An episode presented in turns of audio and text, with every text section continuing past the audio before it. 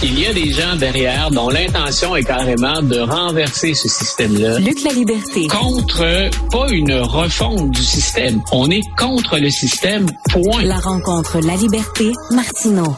Alors, Luc, écoute, la Maison-Blanche manque d'argent pour aider l'Ukraine.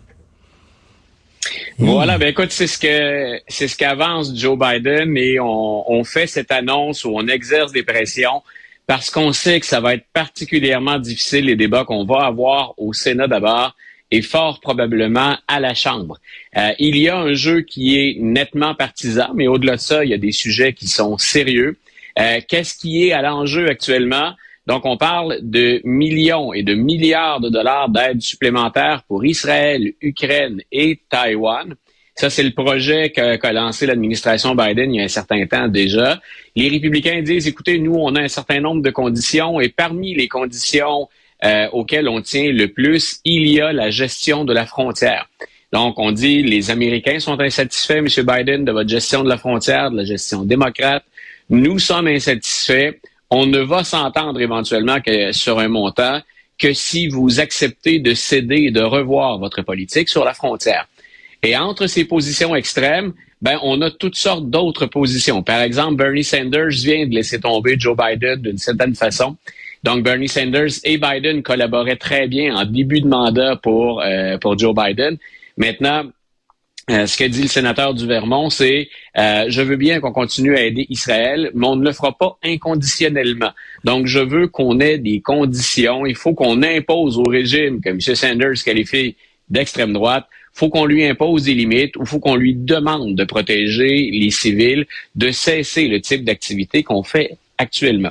Le, pays le plus perdant à court terme ben là-dedans, bien entendu, c'est l'Ukraine. Ben oui. Du côté de l'Ukraine, on sait, on sait très bien que dans les médias, ce qu'exploitait Volodymyr Zelensky presque parfaitement pendant très longtemps, hein, il contrôlait le message et on le voyait partout. Maintenant, on semble être relégué au, second rang et il y a un manque à gagner sur le terrain. Donc, on, on l'affirme sur le terrain, on en témoigne sur le terrain.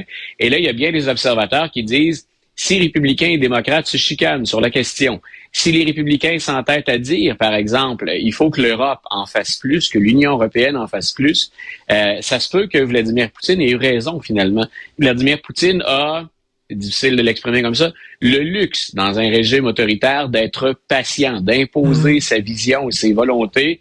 Donc on dit, est-ce que finalement l'entêtement puis la patience de Vladimir Poutine seront pas venus à bout de la, de la résistance ukrainienne?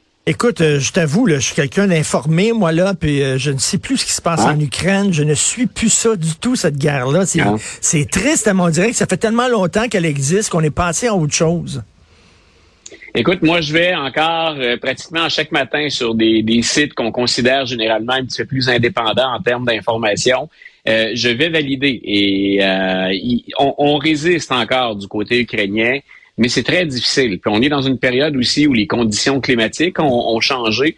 On vient de traverser l'automne, on, on, s'avance vers l'hiver là aussi.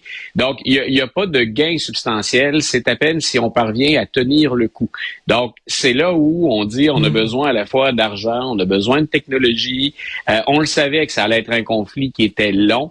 Maintenant, ce qu'on crée, bien sûr, c'est que cette aide ou ce soutien américain ben qu'on disait inébranlable, hein, Biden avait dit jusqu'à ce que ce soit finalement nécessaire, jusqu'où il le faudra. M. Biden exerce donc des pressions pour être en mesure de, tenir sa promesse ou d'honorer sa promesse. On disait l'Ukraine euh, défend les, valeurs de l'Occident, mais là on dirait que c'est Israël qui défend euh, les valeurs de l'Occident contre contre le Hamas. D'ailleurs, en parlant de ça, tu veux me parler d'une démocrate progressiste qui s'est fait cuisiner, qui s'est fait cuisiner à CNN oh. concernant euh, la possibilité d'un cessez-le-feu. Est-ce qu'on a des, un extrait de ça?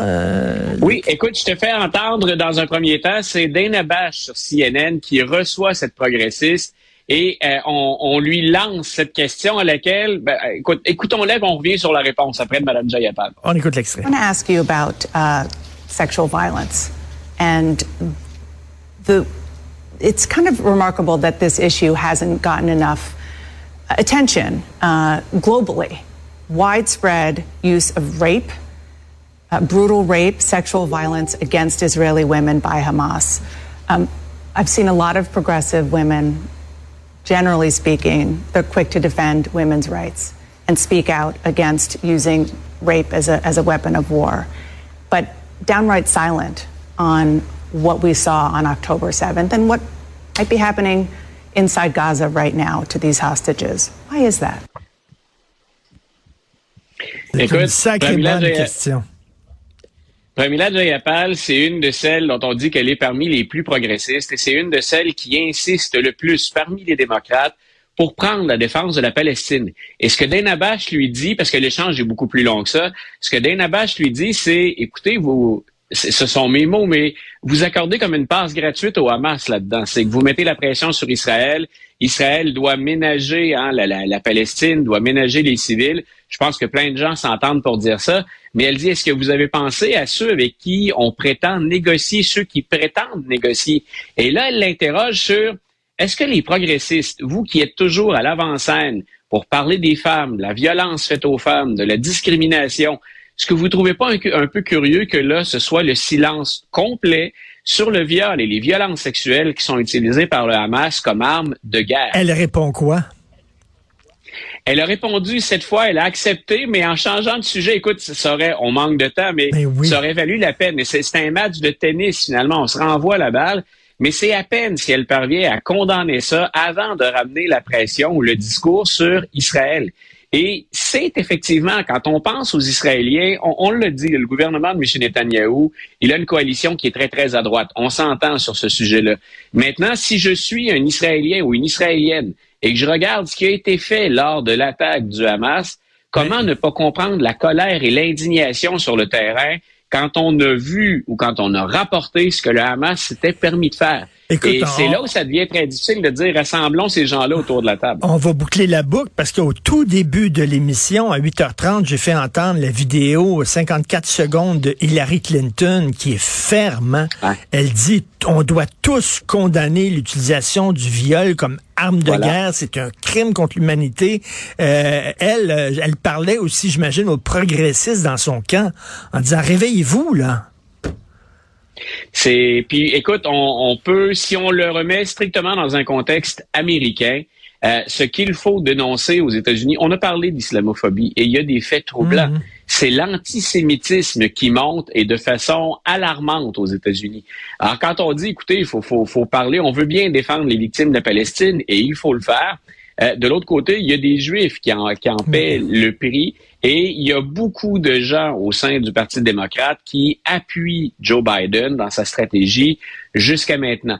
Exerçons des pressions pour limiter les victimes du côté civil en Palestine, mais l'idée d'éradiquer le Hamas ou d'à peine négocier avec le Hamas, ils sont plusieurs à y croire et Mme Clinton a été particulièrement euh, ferme sur le sujet. Mais c'est pas évident hein, de combattre le Hamas Non. en même temps en épargnant. euh, tu sais, on peut pas faire payer tous les Palestiniens et les enfants palestiniens pour les crimes qui ont été commis par le Hamas. À un moment donné, là, tu sais, c'est ça, la quadrature du cercle. là. Et me- mettons, mettons ça avec les meilleures intentions du monde. Quand le Hamas euh, cache des armes de guerre hein, ou des ressources et qu'on met ça avec des hôpitaux, qu'on se sert des civils comme boucliers humains, c'est certain que si les Israéliens attaquent, on sait qu'il y a des cibles. En même temps, on enfreint les lois internationales.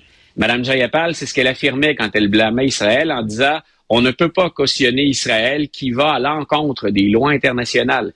En même temps, on fait comment pour éliminer ce qui est le véritable cancer de la Palestine, donc qui est cette, cette gestion puis cette mainmise du Hamas sur une foule de services et sur des institutions politiques. On veut, on veut éliminer le cancer, mais on veut pas tuer le patient. c'est ça, c'est pas évident, ça. Merci. Voilà, exactement. Merci, Luc La Liberté. Toujours un plaisir de te parler. On se parle demain. Bonne journée. Alors, euh, si vous avez des commentaires, écrivez-nous à studio.cube.radio. Commentaires, suggestions. Merci à l'équipe de recherche, Florence Lamoureux, Max-Émile Sayer. Merci beaucoup. Jean-François Roy à la réalisation de la mise en onde. C'est Benoît du Trisac lui-même qui prend la relève. Après les amateurs, place aux professionnels.